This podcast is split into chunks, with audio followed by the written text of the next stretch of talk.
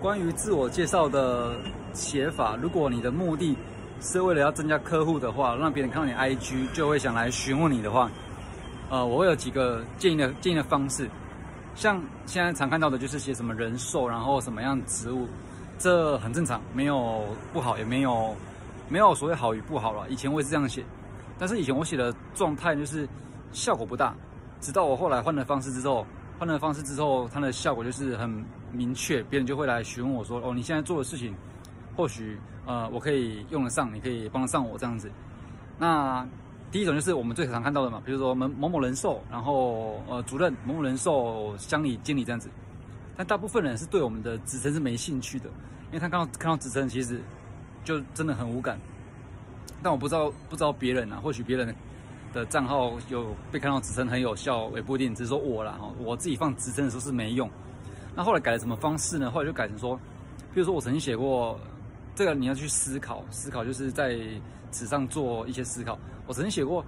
比如说我呃帮助单亲家庭，然后达到什么样的保障，而且每年省下多少万的保费，这样子就非常明显。所以当一写出来，别人如果说有单亲家庭的时候看到，呃单亲的人看到，他就会非常的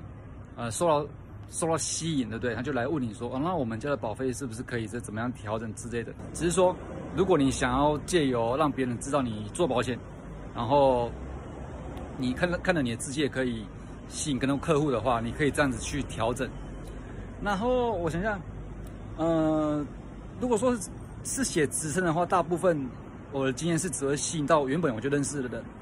因为他认识你，那不不知道你做保险，然后就看到你职称就哦，原来你做保险的，不然我问你一下好了。不然，在其他陌生人的话，陌生开发的话，我觉得在我身上效果是不好了。因为你就至于想，如果你看到一个人他的自我介介绍是写职称，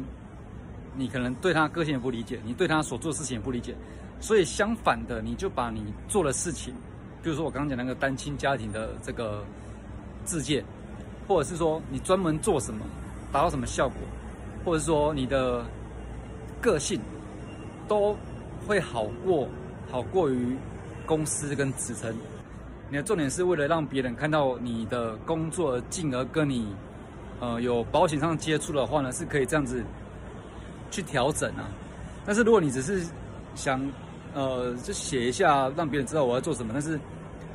没有太有什么目的性的话，那其实可能比较没差。所以这是我自己的经验呐，然后以及。当然，我我现在如果看到看到别人写什么公司的什么保险公司，然后什么职称，其实我也是很无感。无感就是说，看到他的职称，我不知道他可以帮助我什么，所以我就可能不会有兴趣这样子。大概是这样子啊。如果说你想要透过 IG 自介让人家一眼定位的话，你可以做这个参考，做调整。